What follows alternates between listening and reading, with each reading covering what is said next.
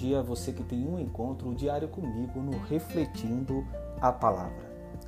Temos em mais um dia a oportunidade de direcionar as nossas ações através da meditação, da reflexão da Palavra de Deus.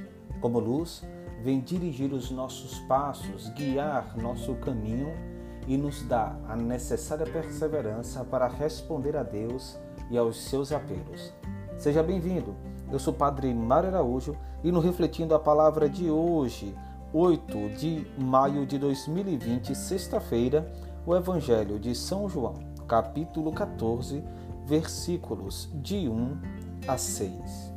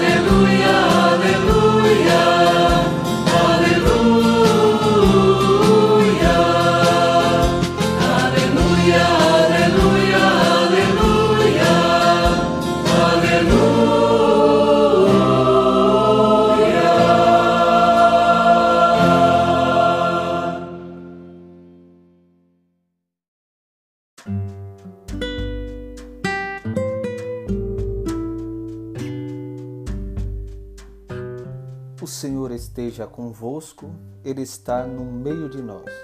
Proclamação do Evangelho de Jesus Cristo segundo João. Glória a vós, Senhor.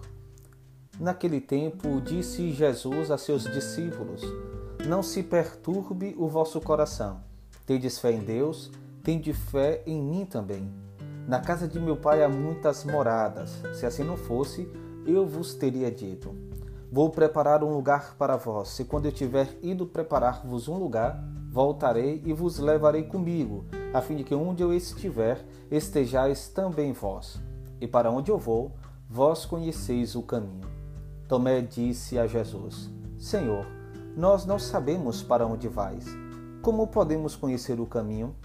Jesus respondeu: Eu sou o caminho, a verdade e a vida. Ninguém vai ao Pai senão por mim. Palavra da salvação, glória a vós, Senhor. Que as palavras do Santo Evangelho perdoem os nossos pecados e nos conduza à vida eterna. Amém.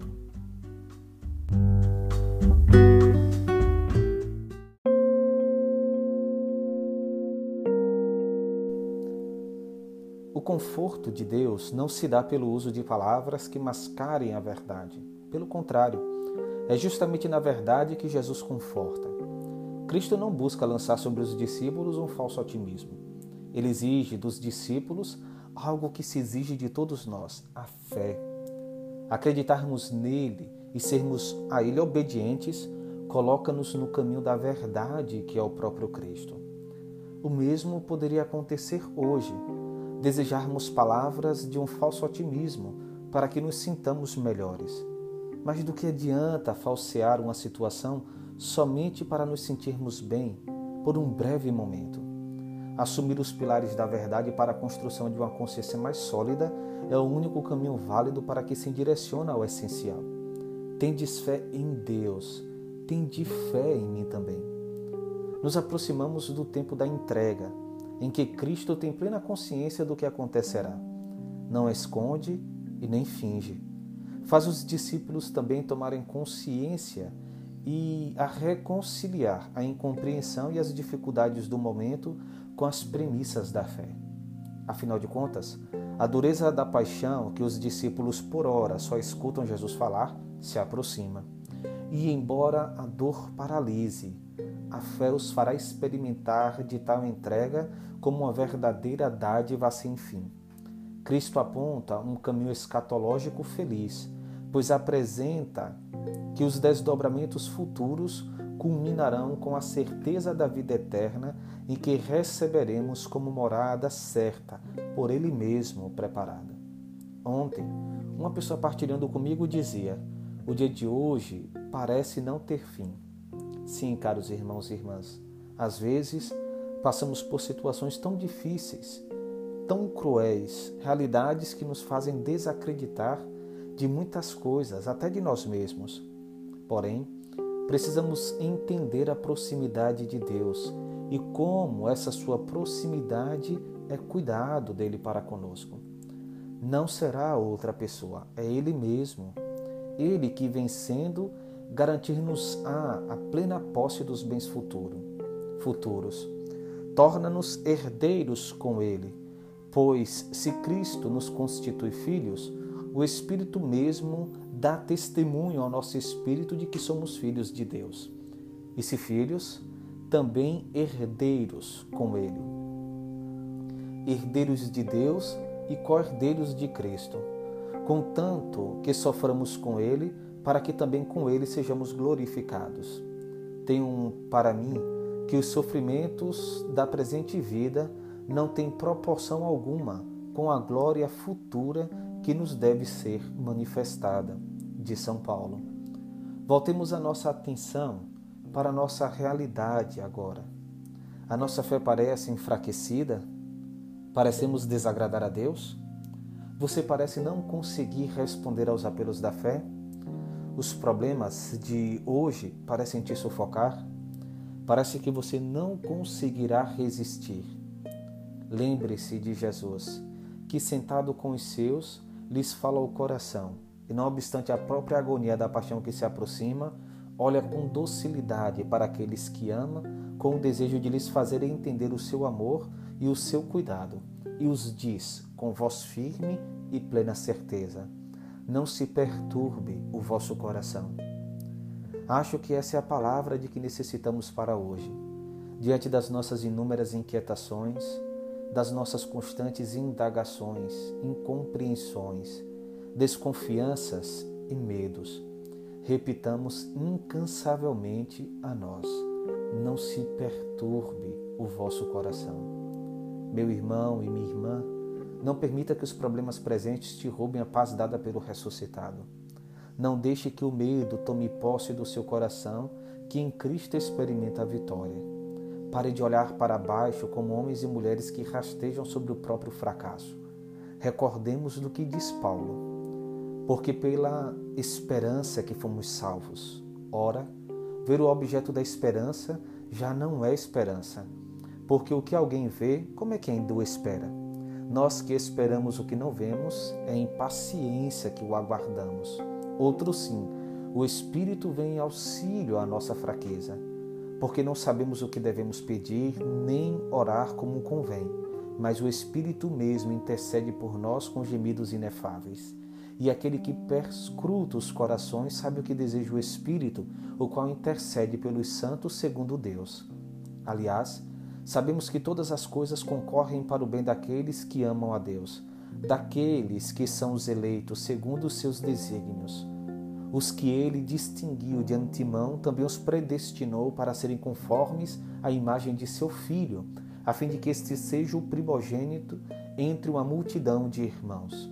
E aos que predestinou também os chamou, e aos que chamou também os justificou, e aos que justificou também os glorificou. Que diremos depois disso? Se Deus é por nós, quem será contra nós? Aquele que não poupou seu próprio filho, mas que por todos nós o entregou, como não nos dará também com ele todas as coisas? Quem poderia acusar os escolhidos de Deus? É Deus quem os justifica. Quem os condenará? Cristo Jesus que morreu, ou melhor, que ressuscitou, que está à mão direita de Deus, é quem intercede por nós. Que nos separará do amor de Cristo? A tribulação? A angústia? A perseguição? A fome? A nudez? O perigo? A espada? Realmente está escrito: Por amor de ti somos entregues à morte o dia inteiro, somos tratados como gado destinado ao matadouro. Mas, em todas essas coisas, somos mais que vencedores pela virtude daquele que nos amou. Pois estou persuadido de que nem a morte, nem a vida, nem os anjos, nem os principados, nem o presente, nem o futuro, nem as potestades, nem as alturas, nem os abismos, nem outra coisa, nem outra qualquer criatura nos poderá apartar do amor que Deus nos testemunha em Cristo Jesus, nosso Senhor. Não é em nós mesmos, caros irmãos e irmãs, que depositamos a nossa confiança, mas naquele que é o caminho, a verdade e a vida. Busquemos refletir estas palavras de São Paulo, que você possa no dia de hoje retomá-las com leitura orante da palavra de Deus, além do evangelho que nos é proposto. Retome o capítulo 8 da carta de São Paulo aos Romanos, os versículos 24 a 39. Saboreie estas palavras, para que em tempos tão difíceis você entenda que este amor que Cristo derrama em nosso coração pelo Espírito Santo que nos é dado e que nos traz uma esperança que não decepciona, é este Jesus que nos garante a vitória. É este Jesus que nos conforta. É este Jesus que conosco está e nos faz trilhar por caminhos tão difíceis na certeza da vitória que se aproxima. Louvado seja nosso Senhor Jesus Cristo, para sempre seja louvado. O Senhor esteja convosco, Ele está no meio de nós. Abençoe-vos o Deus Todo-Poderoso, Pai, Filho e Espírito Santo. Amém.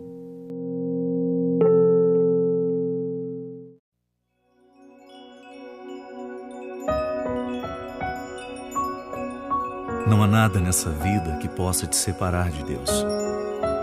O motivo é um só: Ele te ama.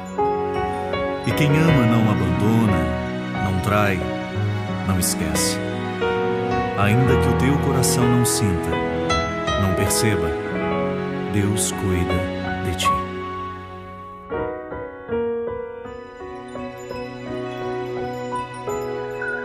Cuidas de mim Sei que tu cuidas de mim, Senhor. Cuidas de mim. Sei que tu cuidas de mim, Senhor. Ainda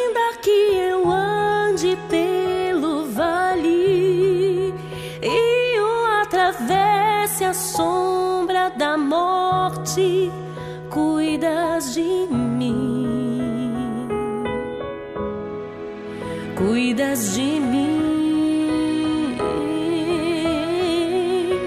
mesmo que eu não queira a tua presença, mesmo que eu me afaste de ti,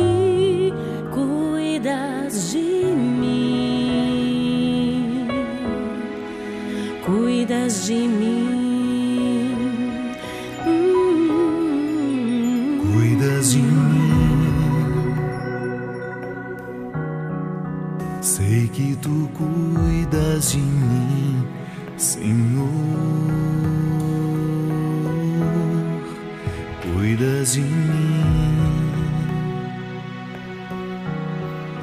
Sei que tu cuidas de mim, Senhor. Ainda que eu ande pelo vale e o atravesse a sombra da morte, cuidas de mim.